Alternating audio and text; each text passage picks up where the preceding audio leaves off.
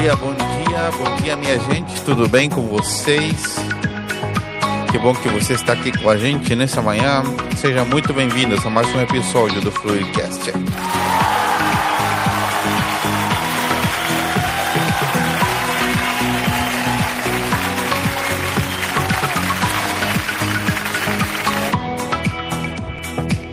Se você ainda não é inscrito,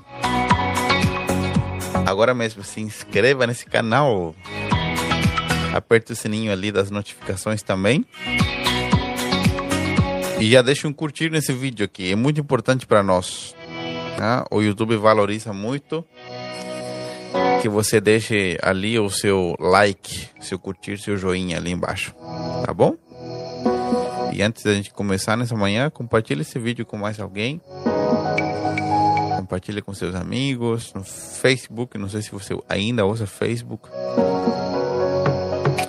Aqui para esse lado do mundo, no Brasil, o Facebook parece que está perdendo um pouco de força. Né? Mas é, para lá, no, no restante da América do Sul e nos Estados Unidos, ainda é muito forte, viu? Compartilhe no WhatsApp, no grupo da família. Vou te esperar um segundinho.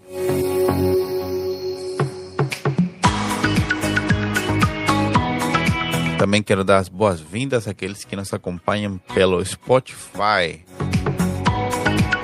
Seja muito bem-vindo, você que é fiel auditor deste podcast através do Spotify, do Apple Podcast, Google Podcast e de outras plataformas também. Pessoas nos ouvem fora do Brasil, nos Estados Unidos, Canadá, o Chile, Alemanha, Portugal, Singapura, México. Muito feliz de cumprimentar todo esse pessoal que nos escuta fora do Brasil. Muito legal saber que tem gente está fora que nos escuta. É, hoje, esses são os países que nós temos informação de gente que nos ouve. Mas com certeza isso aqui vai crescer depois. Ok? Você já compartilhou com todo mundo aí? Compartilhou com todo mundo? Certeza absoluta?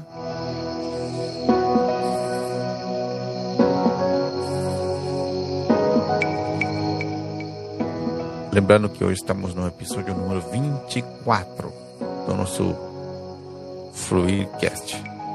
Episódio 24. E vamos dar continuidade ao assunto que nós estamos trabalhando. Tá, ok? E para isso eu queria retornar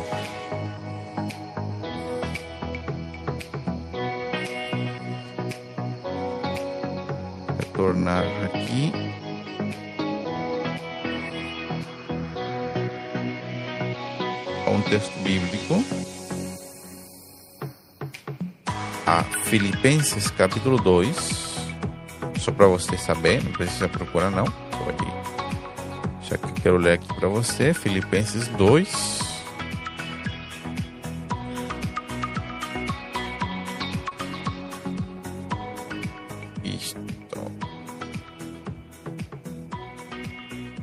Olha o que diz Filipenses 2,16. Diz assim: Apeguem-se firmemente à mensagem da vida. Então, no dia em que Cristo voltar, me orgulharei de saber que não participei da corrida em vão e que não trabalhei inutilmente. Contudo, me alegrarei mesmo se perder a vida, entregando a Deus como oferta derramada. Da mesma forma, que o serviço fiel de vocês é uma oferta a Deus e quero que todos vocês participem dessa alegria. Eu vou ler esse mesmo texto para você que nos ouve aqui fielmente a cada semana em outras versões. Olha aqui o que diz aqui em James. Contudo, ainda que a minha vida esteja sendo derramada como oferta, juntamente com o sacrifício e o serviço provenientes da vossa fé, me alegro e congratulo vocês, congratulo com todos vocês. Ainda que eu seja oferecido como libação sobre o sacrifício e serviço da vossa fé, me alegro, me alegro com todos vocês. Deixa eu te explicar uma coisa, que nós falamos no episódio anterior sobre eh, o trabalho dos sacerdotes. Os sacerdotes, que hoje somos nós, cada crente, cada cristão está chamado a exercer um sacerdócio santo, um sacerdócio agradável a Deus, um sacerdócio é, através de Jesus Cristo. E o sacerdócio nada mais é do que recuperar o ministério da reconciliação, ou seja, ativar o ministério da reconciliação em nós e reconciliar cada vez mais o maior número de pessoas com Cristo. É, descobrimos semana é, perdão, no episódio anterior que sacerdote é aquele que em curta distância, aquele que aproxima, é, é como uma ponte, ok? Nós sabemos que somente existe um mediador entre Deus e os homens. O nome dele é Jesus Cristo. Ele é o único que nos leva ao Pai. Só que quem tem a tarefa de apresentar a Jesus, de encurtar a distância entre o homem e Jesus, somos nós. Cada cristão salvo agora foi-lhe dada a responsabilidade e o privilégio de ser um sacerdote, ou seja, de ser um aproximador, um encurtador de distâncias entre o ser humano que não conhece a Cristo, obviamente, e através da nossa vida, através do nosso testemunho, nós podemos fazer isso diariamente mas nós vimos a, através do texto bíblico que hum, no, quando Deus estabeleceu o sacerdócio, Deus estabeleceu uma família sacerdotal dentro de uma tribo e havia uma prática que Deus havia pedido para o povo, que era que Deus só aceitava se fosse através dos sacerdotes. E essa prática era os sacrifícios. Havia um, vários tipos de sacrifícios de animais que Deus pedia, porque os sacrifícios eles, eles tinham relação a, a as ofertas, tinham relação também a, ao perdão dos pecados, mas não era qualquer pessoa que podia oferecer um sacrifício. Tá? Tinha que ser um sacerdote. Então, hoje, é, os sacrifícios, eles não acabaram, mas eu faço uma ressalva importante aqui, tá? O sacrifício que Deus exigia para perdão de pecados está absolutamente consumado. Jesus fez um sacrifício perfeito na cruz do Calvário. Ninguém mais precisa fazer nada enquanto a se sacrificar para Deus para ter perdão dos seus pecados. Não, porque Jesus já fez tudo isso por nós na cruz do Calvário. Ele se entregou por completo. Seu sacrifício foi perfeito e foi aceito por Deus, ok? O livro de Hebreus vai repetir várias vezes falando que nós não precisamos mais que bodes, que cordeiros morram, por quê? Porque Cristo já ofereceu um sacrifício perfeito. Ele se entregou para produzir uma eterna redenção, diz o livro de Hebreus. Agora, Paulo nos deixa claro que no Novo Testamento existe, existem sacrifícios, mas são um tipo de sacrifícios diferentes. E Pedro, que foi o texto que nós lemos no primeiro dia que falamos sobre esse assunto, diz que nós somos um real sacerdócio, uma nação santa levantada por Deus para oferecer sacrifícios espirituais agradáveis a Deus através de Jesus Cristo e também para anunciar as virtudes daquele que nos chamou das trevas para a sua maravilhosa luz. Então, uma das tarefas do sacerdócio do Novo Testamento ou da Nova Aliança é oferecer sacrifícios espirituais agradáveis a Deus através de Jesus Cristo. E que são esses sacrifícios espirituais e para que servem? Os sacrifícios espirituais na Nova Aliança eles estão ligados ao serviço. estão ligados a servir a outras pessoas ou servir a Deus. Vamos colocar essa frase aqui e eu quero é, comentar esse assunto um pouquinho, ok? Toda vez que a Bíblia nos manda a obedecer a Deus, normalmente nos pedirá para obedecer pessoas. Toda vez que a Bíblia nos manda a servir a Deus, normalmente a Bíblia vai nos conduzir a servir pessoas. Eu não posso servir a Deus se eu não sirvo pessoas. Ok? Eu não posso obedecer a Deus se eu não obedeço pessoas. Tem gente que fala assim: não, eu, eu devo a minha vida a Deus, não aos homens. E essa frase esconde por trás algum ressentimento, alguma falta de perdão ou simplesmente a desobediência mesmo, o orgulho e também, às vezes, a, re a rebeldia, porque todos nós carregamos um rebelde dentro de nós. Qual é esse rebelde? A natureza adâmica. A natureza adâmica que está incrustada na nossa alma, ela está incrustada, ela não sai da nossa alma. Por isso a nossa alma todo dia tem que ser crucificada. Todo dia ela tem que ser levada para a cruz, a nossa carne. Porque ela é rebelde. Ela quer se rebelar contra Deus, ela quer fazer o que quer então, sempre que nós falamos e vemos através da Bíblia é, o assunto de servir a Deus, ele sempre estará relacionado com servir pessoas. Então, eu não posso servir a Deus se eu não sirvo pessoas. Então, para servir a Deus, eu preciso servir pessoas, ok?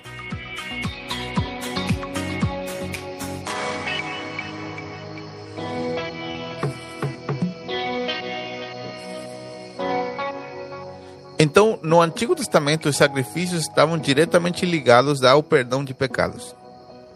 É óbvio que haviam sacrifícios para outras coisas também, como ofertas de paz e tudo mais, que não é o caso aqui de falarmos hoje. Mas no Novo Testamento já não existe mais necessidade de sacrifício para perdão de pecados, ok? Nós vamos encontrar registros no Novo Testamento de sacrifícios espirituais somente, ó, somente para servir pessoas. E Paulo está dizendo aqui em, no livro de Filipenses, Paulo eu acho que é o maior exemplo disso, uh, das pessoas que escreveram um texto bíblico, de um homem que esteve disposto a sacrificar a sua vida para que a vida de outros fosse aperfeiçoada, para que a vida de outros fosse alcançada. E Paulo nos dá alguns exemplos aqui. Nós vamos encontrar alguns exemplos bíblicos de é, que tipo de sacrifícios espirituais, por exemplo, a Bíblia aceita. Ok? E quais são os tipos de sacrifícios espirituais que vamos encontrar no Novo Testamento. Os sacrifícios espirituais que nós vamos encontrar no Novo Testamento estão muito ligados à grande comissão. Ok? Todo sacrifício espiritual que nós encontraremos no Novo Testamento e Deus continua se agradando deles ainda hoje, porque nós fazemos parte desse Novo Testamento, ok? Eles estão ligados à grande comissão. Jesus disse: portanto, vão, ide. Essa palavra ide, o vão, é a mesma coisa, porque a palavra ide, ela é um presente contínuo, então é, é ir constantemente. Vão enquanto estão vivos. Portanto, vão por todo o mundo, preguem o evangelho a toda criatura, batizando eles em nome do Pai, do Filho, do Espírito Santo. Logo em, em Marcos, Jesus fala da, da mesma coisa. Em Mateus, Jesus fala da mesma coisa. A grande comissão envolve ir e pregar o evangelho e ir e fazer discípulos. A grande comissão não é somente pregar o evangelho, porque ela ficaria reduzida a uma parte. A grande comissão de Jesus, que não é opcional, mas sim é uma ordem para todo cristão, que, que quase uma boa parte dos cristãos não está nem aí para isso, já é outra história, né? Mas deixa eu te dizer uma coisa que eu considero, deixa eu te dizer uma coisa, perdão, que eu considero tão importante que as pessoas às vezes vivem as suas vidas em sem perceber. Um dia, se você foi salvado por Deus, você foi salvo. Se Deus te resgatou das trevas, e você está dedicando a sua vida só a ganhar dinheiro, só fazer o que você quer, não tem, não tem pecado em ganhar dinheiro, tá? Tudo que nós usamos aqui é porque foi comprado com dinheiro. Só que Deus não quer que você dedique a sua vida só a isso. Se o ganhar dinheiro só é um, só é um bem em si mesmo, só por ganhar, e o teu recurso não serve a Deus, também não tem sentido. Mas Deus nos alcançou para que nós cumpramos a grande comissão com tudo que nós fazemos e temos. Com nossas palavras, com nosso recurso. Por exemplo, Deus quer que eu dê. Eu sou uma pessoa que do pouco que eu tenho, eu sempre dou. Então eu sei que meus recursos estão alcançando e cumprindo a grande comissão. Mas não é porque meus recursos estão cumprindo a grande comissão que eu vou me folgar e dizer, não, eu não vou cumprir, eu não vou fazer nada. Não. Então esse é o desejo de Deus. Se você ganha recursos, se você tem recursos, Deus não quer que você somente dê recursos para que os teus recursos trabalhem por você. Deus quer que você também se envolva e você também trabalhe. Deus quer que a gente se envolva de forma integral. E o que acontece? A grande comissão está relacionada a salvar pessoas, pregar o evangelho e discipular pessoas, consolidar e discipular todos os sacrifícios espirituais, como o Paulo fala aqui em Filipenses capítulo 2, que ele se alegra em perder a vida, ele diz: Eu estou sendo oferecido como libação do sacrifício. A libação era a oferta derramada ou a parte líquida. A, libação ela, ela não era necessariamente obrigatória sobre o sacrifício, mas a libação era o que dava o, o, o cheiro era o cheiro, o, o aroma. Sabe quando você está num churrasco e alguém é, pega alguma especiaria, algum líquido joga por cima da carne e começa a sair aquela, aquela fumaça ali do churrasco? Tem gente que faz com diferente tipo de líquido, até com álcool eles botam, né? Ou quando você bota, por exemplo, numa carne no forno e bota um pouco de vinho, fica branco. É isso que dá o, o vapor, o, o sabor, o, a graça na carne. Paulo está comparando o seu trabalho ao Senhor, o seu sacrifício espiritual com essa, com essa oferta, com uma oferta que dá sabor. E ele diz: e da mesma forma eu espero que vocês também participem dessa alegria. Paulo está dizendo: eu estou lhes mostrando com um exemplo quanta alegria eterna é poder servir a Deus ao ponto de sacrificar a minha vida para que outros conheçam a Cristo. Então eu vou te vou pontuar aqui três tipos de sacrifícios espirituais que que são os mais eu considero os mais potentes, os mais poderosos. Primeiro sacrifício espiritual é o evangelismo, evangelizar alguém. Existem diversos tipos de evangelismo. Você pode ir na rua um dia e parar e pregar o evangelho e pregar para aquele pessoal que te ouviu ali. Você pode ir para a internet e pregar para aquele pessoal que te ouviu ali. Mas tem outros tipos de evangelismo. Tem evangelismo que dura mais tempo. Você prepara o terreno, você ora pela pessoa, você convida a pessoa para uma atividade, você convida a pessoa para um evento, para tua casa.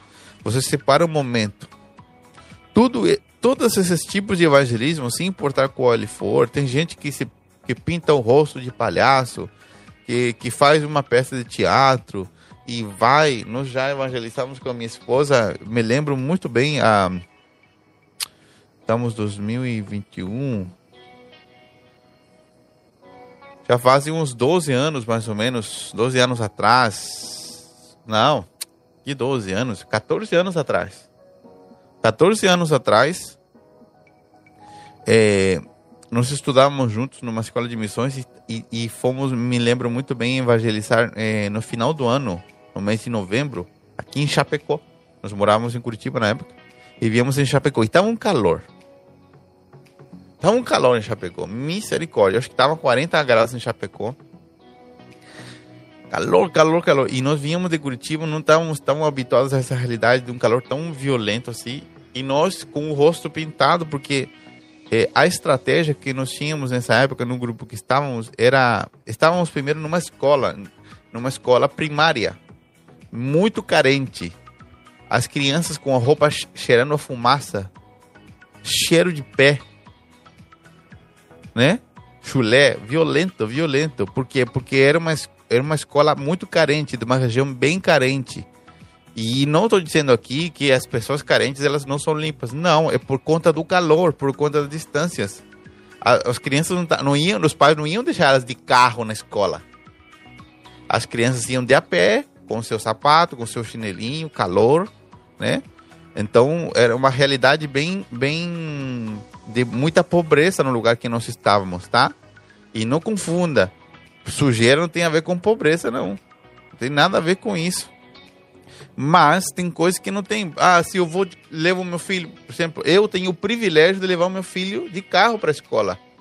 Ele não precisa chegar suado na escola. Mas não é todo mundo assim. Tem crianças que tem que ir a pé um quilômetro, dois quilômetros naquele sol lascado.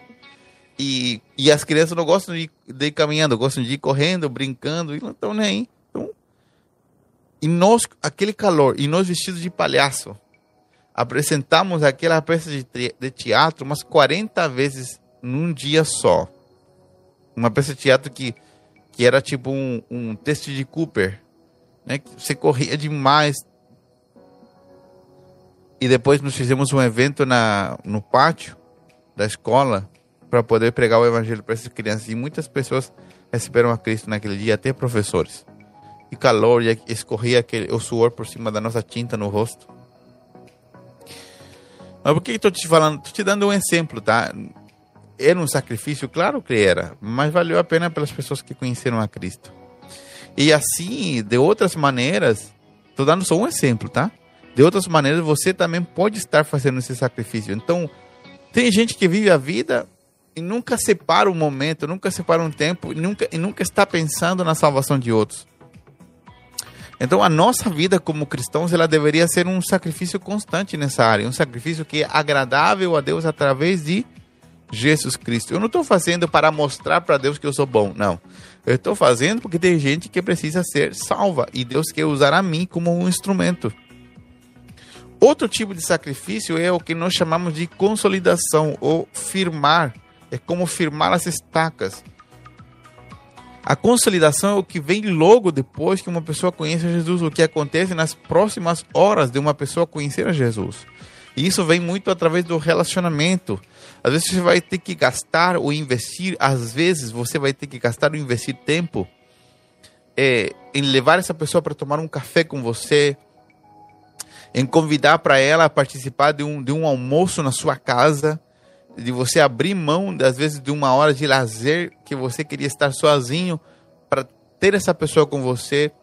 Às vezes, nesse processo de consolidação, que, que normalmente é, é uma transição para o discipulado, essa pessoa vai começar a, a expor para você todas as suas necessidades, vai, vai chorar, vai te contar todas as coisas podres que aconteceram na sua vida dependendo do nível de impacto que foi a conversão que essa pessoa teve, eh, do amor de Cristo entrar, ela vai te contar todos os pecados que ela cometeu, vai começar a confessar pecados.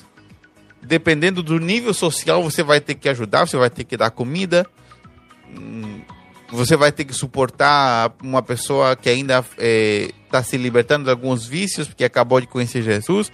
Então, isso é um sacrifício, porque gera um constrangimento, gera uma demanda de tempo, mas é um sacrifício espiritual aceito a Deus. E logo vem um sacrifício espiritual que nunca acaba, chamado discipulado. Que esse, esse, esse, isso se conhece muito pouco, você vive muito pouco. Agora, de uns anos para cá, eu sei que tem muita gente que, que vive essa realidade, né? Eu, quando falo muito pouco, eu me refiro que não é massivo, mas tem, tem círculos cristãos maduros que vive a realidade do discipulado há muitos anos e isso é algo comum. Mas hoje, graças a Deus, está se falando mais sobre esse assunto, é, porque é fundamental. Jesus disse: vão e façam discípulos de todas as nações, ensinando-lhes a obedecer tudo que eu tenho lhes mandado. O discipulado, ele não tem fim. O discipulado não é um curso de graduação. Nós temos vários cursos na igreja, né? As pessoas inventam curso de tudo. E nós fazemos curso de tudo, e, e, e é legal, e as pessoas falam assim, ai, vamos dar um diploma para a pessoa se sentir motivada. É bonito, né? Mas o que acontece? O discipulado não é um curso. Não é um curso de dois meses. O discipulado é tomar pessoas e caminhar com elas para que elas imitem você sempre e quando você esteja imitando a Cristo. Porque o discipulado é eu emprestando a minha vida, meu corpo a Jesus, para que Jesus discipule pessoas. Eu não estou fazendo discípulos do Alejandro, por mais que isso seja natural, que as pessoas se pareçam comigo. Mas meu trabalho é fazer discípulos de Cristo, fazer pessoas dependentes de Deus, não dependentes de mim. Esse é o maior desafio que nós temos. E o discipulado vai requerer de nós um sacrifício, um alto nível de sacrifício. Ok? E esse será um, um, uma oferta líquida derramada a Deus durante o resto da nossa vida. E não tem nada mais prazeroso que você saber que você está agradando a Deus através da sua vida. E eu quero te desafiar a duas coisas aqui se você está me vendo, se você em algum momento alguém, esse vídeo vai chegar, quem sabe esse vídeo chegou nas tuas mãos. Nós estamos gravando isso em novembro de 2021. Quem sabe esse vídeo vai chegar nas tuas mãos, sei lá, 2000, 2025, 2030. Espero que não demore tanto assim para chegar na tua mão. Ou, ou, no próximo ano, no próximo mês, não sei quando isso aqui vai. Deus vai jogar isso para tantas pessoas. Mas quero te desafiar duas coisas. Primeiro, se você não é discipulado por ninguém, se ninguém nunca te ensinou como amar a Deus, como buscar a Deus, se ninguém está te incentivando, te cobrando, porque o discipulado é cobrar também. Você tem que cobrar das pessoas. Ei, você já orou? Por que você não congregou? Por que você não está fazendo isso? É, é, fazer isso com amor, é, é estabelecer uma relação de, de carinho, de aprendizado constante. Isso é o discipulado, tá? em palavras simples. É óbvio que o discipulado é muito mais do que isso. Se você não está sendo discipulado por ninguém, busque alguém para te discipular. Peça a Deus, se você, se você está num lugar onde ninguém fala sobre isso, peça a Deus para Deus te conectar com alguém, mas com alguém sério, com alguém que ame a Jesus com todo o seu coração, com alguém que, que tenha, um, tenha um coração aberto para treinar a outros. Tá? para que você se pareça mais com Cristo a cada dia. Se você não é discipulado por ninguém, clame a Deus que Deus vai preparar, vai colocar alguém para te discipular, para te treinar, para te capacitar para que você consiga dar mais fruto para Deus. E se você é ao contrário, você está no lugar saudável, você está no lugar onde você recebe é, esse tipo de vida e você não discipula ninguém, você não está interessado nos sacrifícios espirituais, comece a oferecer a sua vida como um sacrifício vivo a Deus. Deus não vai te amar mais por isso. Deus não nos ama porque trabalhamos para Ele, não. O amor de Deus ele ele não está ele não está relacionado ao nosso trabalho para Ele. Mas tem pessoas esperando porque outros tomem uma postura de se render a Deus e oferecer a sua vida a Deus como um sacrifício de líquido, de oferta. Então, o meu conselho é: se você não tem ninguém que te discipule, procura alguém, ore a Deus, clame a Deus, dê um jeito. E se você não discipula ninguém, não consolida ninguém, não, não ajuda na salvação de ninguém, ative isso, vá atrás ative essa responsabilidade que é muito mais do que uma responsabilidade, é uma alegria. Com o passar dos dias você vai descobrindo o prazeroso que é e você vai se encontrando no propósito de Deus. Pessoas que não ganham ninguém para Jesus. Pessoas que não consolidam ninguém, pessoas que não discipulam ninguém, com o tempo vão se vão morrendo, vão se tornando em água parada. E você sabe que a água parada, ela fica cheirando mal com o tempo. São crentes secos que não têm vida, porque a vida de Deus, que é como um rio, fica paralisada. A vida de Deus, que é como um rio, Jesus disse: Venham a mim e bebam. Né? Do seu interior também vão depois fluir rios de água viva. Esse rio de Deus que está em nós, que ele tem que fluir. Se ele ficar parado, essa água fica parada, fica é, putrefata, é, é, apodrecida, né? Apodrecida dentro de você, ela fica cheirando mal. É gente que é crente, mas está amargurado, é, tudo está errado na sua igreja, tudo está errado no mundo, mas nunca, não fazem nada, não ajudam nem o vento. Por quê? Porque eles, eles se fecharam para si, deixaram que a vida de Deus ficasse trancada dentro deles. Não seja assim. Deixe que essa vida flua. Deixe que haja um fluir de vida através de você. Ok? Nos encontramos aqui na próxima semana é muito provável que na próxima semana nós tenhamos novidades nesse estúdio aqui de gravação. Estão chegando algumas coisinhas a mais, luminárias profissionais de, de, de iluminação, algumas coisinhas legais. É, provavelmente pode ser que estejamos em duas pessoas aqui na próxima semana, não sei. Então venha na próxima terça e descubra, ok? Descubra o que nós vamos ter aqui para você. Um beijão grande no seu coração. Muito obrigado a você que nos assiste toda semana aqui. Lembre-se de se inscrever. Se você gostou, deixe um curtir, é muito importante. Agora, antes de você sair, deixe um curtir no seu aqui no vídeo. Curta, curta esse vídeo. Compartilhe com alguém, comente. E se você quer apoiar financeiramente esse podcast, também você pode nos inscrever aqui no YouTube ou nas plataformas digitais tudo isso que você vê é uma oferta. É a nossa igreja local aqui, fluir da vida, ofertando para que você tenha vida. Mas se você particularmente, já tem algumas pessoas que, que vieram, nós ganhamos de presente, por exemplo, eu ganhei esse microfone de presente. Se você quer fazer parte do que Deus está fazendo, contribuindo também, seja bem-vindo. Que Deus te abençoe. Um beijo grande. Tchau, tchau.